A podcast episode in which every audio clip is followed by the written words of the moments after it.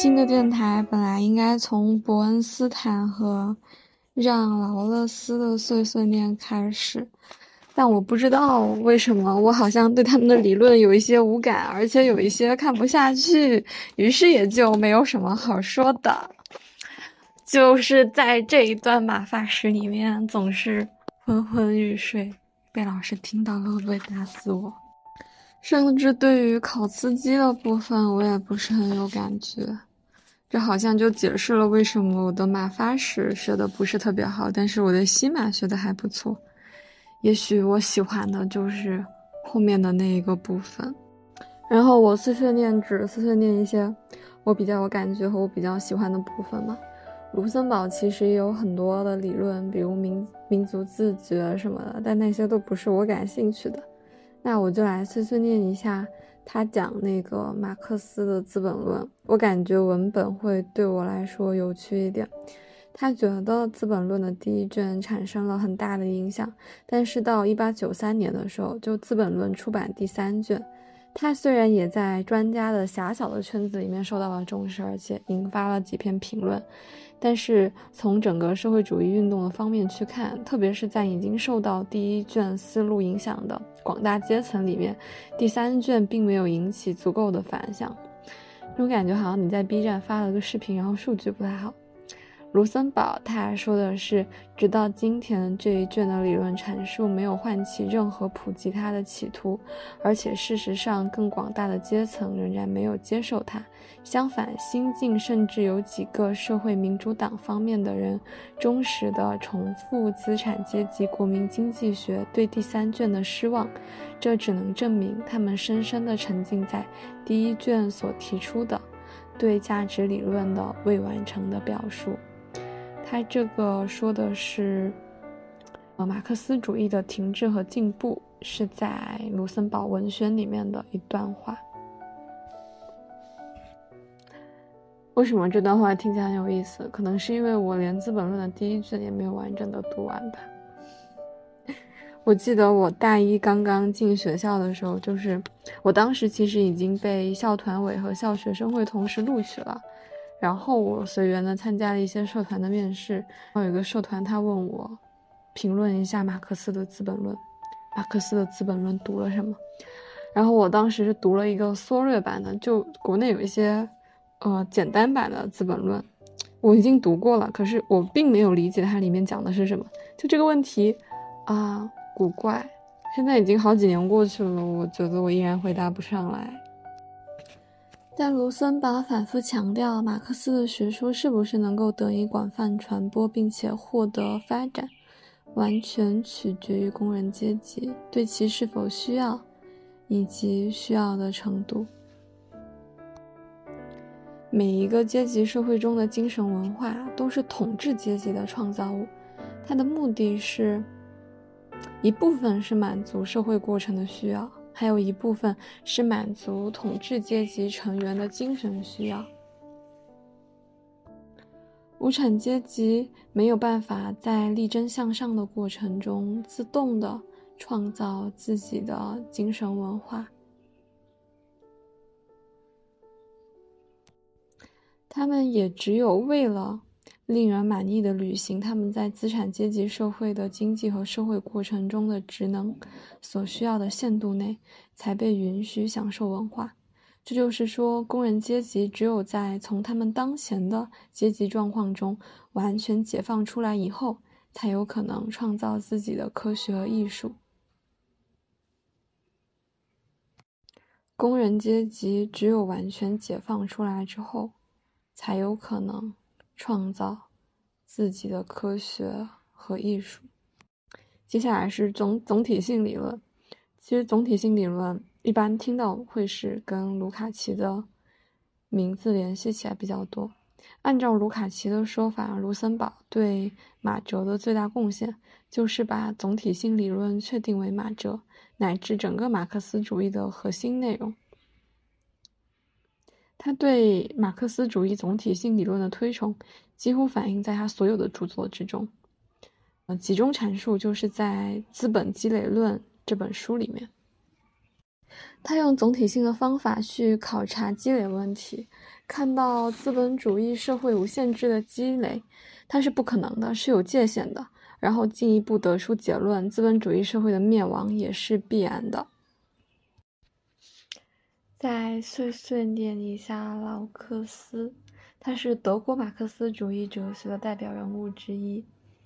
呃，我会对这些人的论文发表、还有读书以及成长情况比较感兴趣。他一九四八年以认识论中的同构关系获得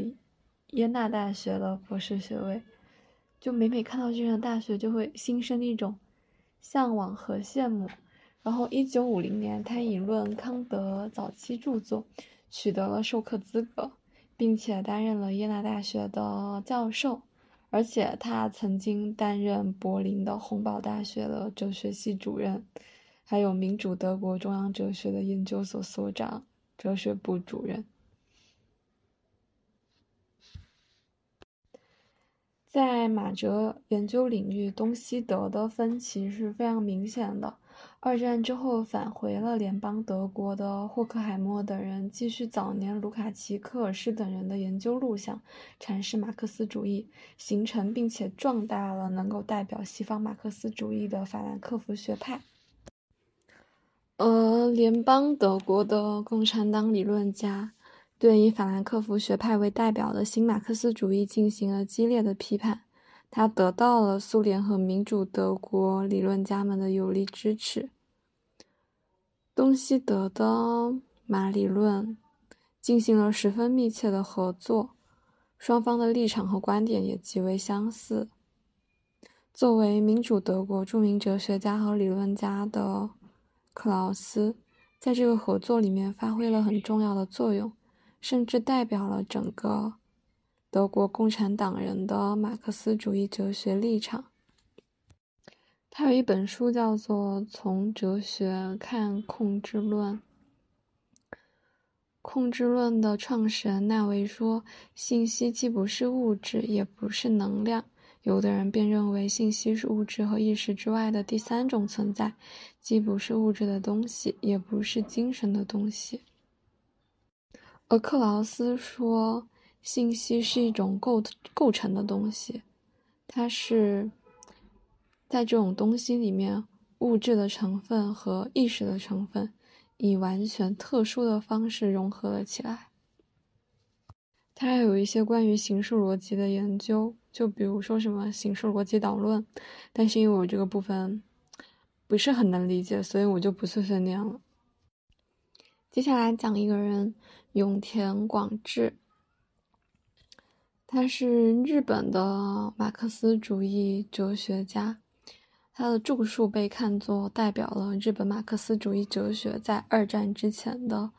最高水平。他还在上中学的时候就已经开始读一些著著名的哲学家的书籍了，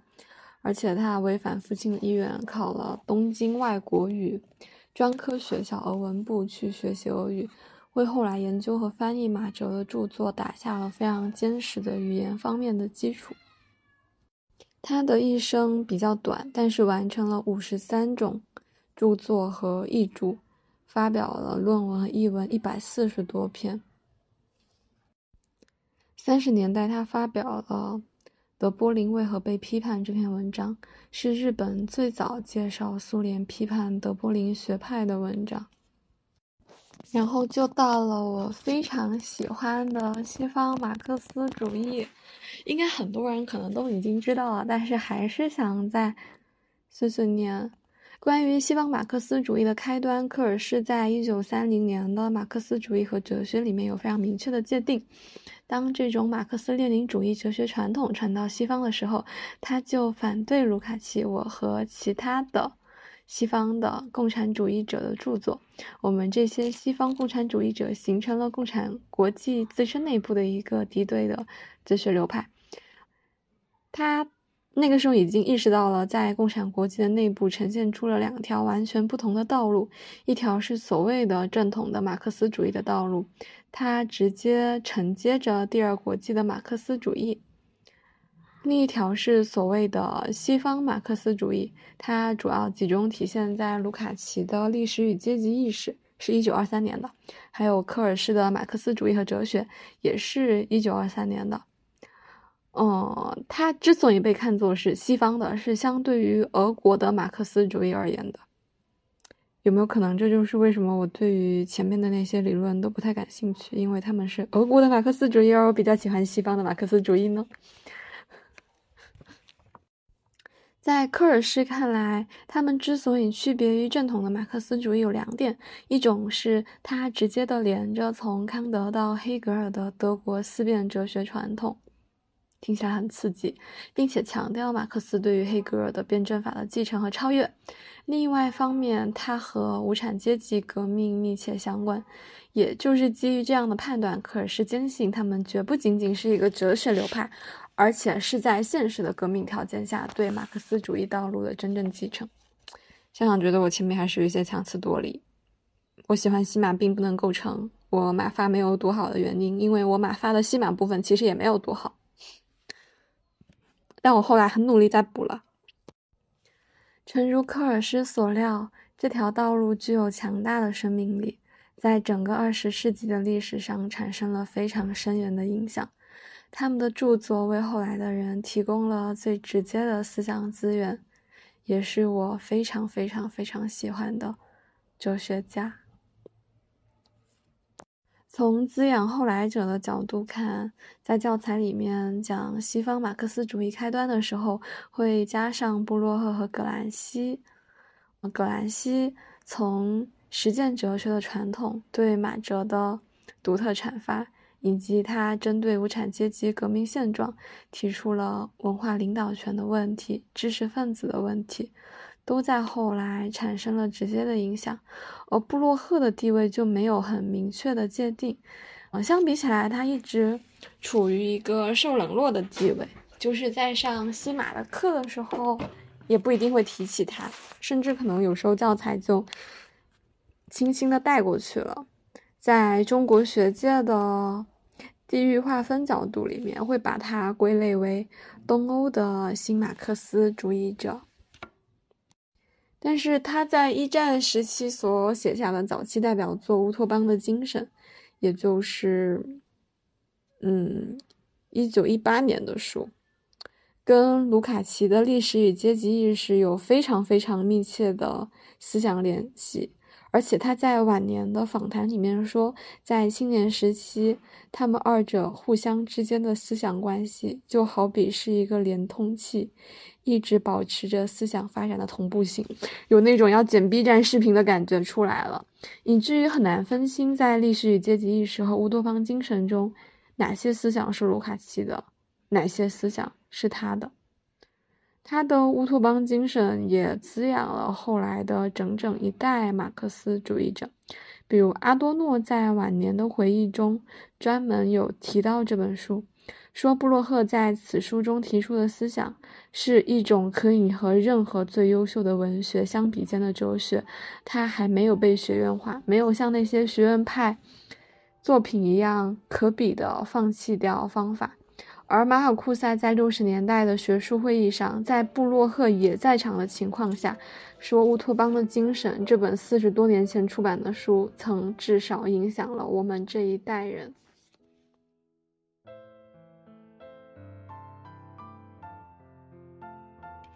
真的很想吐槽一下，在家的时候，感觉每一天都很短。早上睡觉。然后看一会儿书，一个下午就过去了。到了晚上又不肯睡觉，然后往复循环。早上又在睡觉。啊，让我们继续聊聊天吧。在西马传统上，卢卡奇被公认为是最伟大的奠基者。一九二三年，他以德文公开出版了《历史与阶级意识》，被视为该传统中最经典的著作。但他却在一些自传性的文字中提醒着读者，要真正理解他对于马克思主义道路的阐发，还需要了解他走向马克思主义的路。也就是说，他是带着自己的问题，一步一步地摸索到马克思主义的道路的。只有沿着他的思路，体会他的问题，梳理他的环节，才能理解他为什么会转向马克思主义，才能理解他开创的西马道路的独特意义。一九一八年，他加入了匈牙利共产党，这意味着他正式转向了马克思主义。他在哲学立场上曾经经历了从新康德主义到黑格尔主义的转变，在革命道路上，他也从颠覆性的乌托邦主义转变到了马克思主义的辩证法道路。他有三个思想环节：现代主义艺术、两个宗教的世界之间的对立和马克思主义的辩证法。也许可以从物化理论中我比较喜欢的部分开始说起。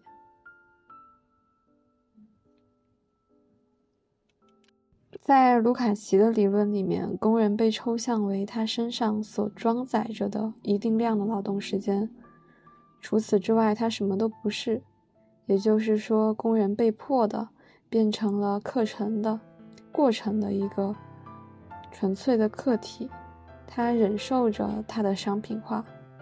和被简化为纯粹的量，在看似普遍的被合理化的世界里，我们只能对一个又一个局部的系统做精细的计算和合理的安排，而永远无法对资本主义世界的总体进行合理化。卢卡奇指出，工人的劳动只是一种机械的劳动。是没有思想的劳动，同时统治阶级的状态刚好相反，他们处于另外一级，也即没有劳动的思想。在这里，卢卡奇吸收了韦伯对于现代官僚制度的批判。那些所谓的专家型人才也一样把自己的某项专门才能作为商品卖了出去，而这个物的世界，嗯，也只能采取。被动直观和直接接受的态度，虽然他自己的被割让出去的才能在其中发挥着作用，也就是说，商品化的过程在资本主义社会中是不留任何余地的，它会把人的一切特性和才能都转化为被出卖的物。资产阶级经济学的抽象性质就在于它不理解使用价值。也不理解真实的消费，而他觉得资产阶级法学的抽象性质就在于，他不了解法律的起源。从形式和内容的关系来看，资产阶级经济学和非理论的直观的意识一样，都无力穿透内容。卢卡奇的魅力在于，他没有停留于对现实的批判。而是一直努力探求冲破这一绝望处境的可能出路。这一努力的成与败，都关系了以总体性范畴为核心的辩证法，也就是直接来源于黑格尔的辩证法。他在一九六七年新版序言中指出，这本书的思想上基本都是黑格尔主义的。在积极的意义上，它指历史与阶级意识的主要贡献，对于对于马克思主义的德国古典哲学传统来说，就是一种复兴。它是对马克思主义的辩证法的复活，又是通过复活黑格尔的总体性辩证法和马克思的总体性辩证法之间的关联来实现的。而消极的意义上，他就无法走出黑格尔哲学的逻辑。关于异化，卢卡奇承认他这个时候还没有理解异化和对象化的区分，而这一区分在马克思的1844年经济学哲学手稿里面已经得到了明确的阐述。也正因如此，在历史与阶级意识中，他也像黑格尔一样找不到走出物化的世界的现实出路。都只好把所有的希望寄托在统一的主体客体上。在《历史与阶级意识》的序言里面有这样一段话：他说：“所有列举在此的错误，其根源与其说是作者本人的个人本质，不如说是那时流行的往往是错误的思潮。单是这一事实，就赋予这本书以某种代表性。当时，一场重大的世界历史性的转变，正在努力寻找一种理论表述。即使一种理论未能说明这场巨大危机的客观本质。”他仍旧可以提出一种典型的观点，并因获得，并因而获得某种历史合法性。我今天认为，历史与阶级意识的情况正是如此。卢卡奇认为这本书的意义只在于他试图回应当时的那一场巨大的危机，但是关于那场危机的具体的思想却都是经不起考验的。这个部分在我今天分享的这本书的第。二百页。